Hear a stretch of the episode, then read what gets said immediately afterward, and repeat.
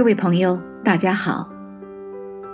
周五早晨，在我步入公司大厅的那一刻，忽然看见走道两旁站满了年轻俊秀而又朝气蓬勃的男女伙伴，他们手捧着鲜花和蜡烛，个个笑容灿烂。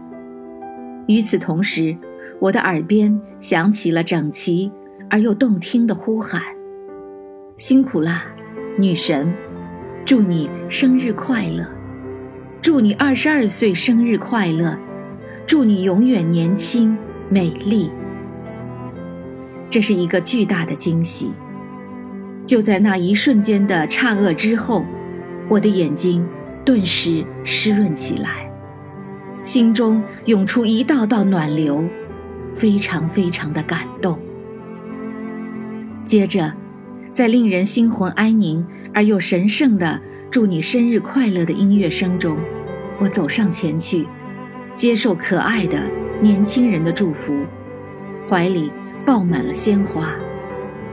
这动人欣喜的一幕让我回味无穷，心情久久难以平静。是啊，一个二十二岁的祝福令人开心快乐，虽然。我早已过了二十二岁的花样年华，可岁月的风霜，又怎能磨损我永远年轻、美好的心灵？朋友们，只要我们自信，人的生命无比神圣，我们就会永远年轻美好，我们就会永久幸福快乐。是啊，一个女神的称呼。着实让人激动振奋。女神这一词，在中华文化里的出处难以查考。汉语大词典对女神是这样描述的：神话中女性的神。郭沫若先生的第一部诗集就叫《女神》。在这部诗集的第二集里，收入了其代表作《凤凰涅槃》，诗作。具有浓厚的浪漫主义色彩。对呀，凤凰本就美丽、圣洁、高贵，她就是女神。称呼凤凰为女神十分贴切。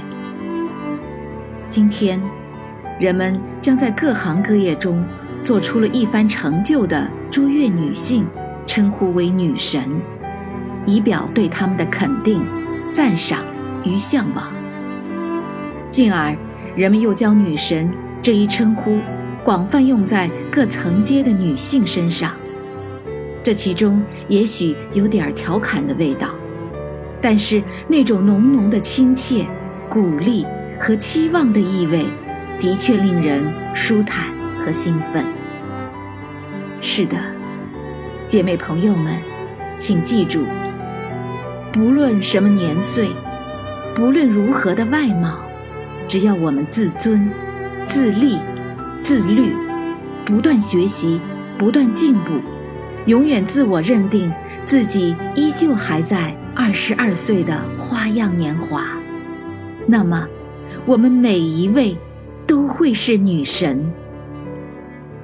姐妹朋友们，让我们骄傲吧，因为我们是女神。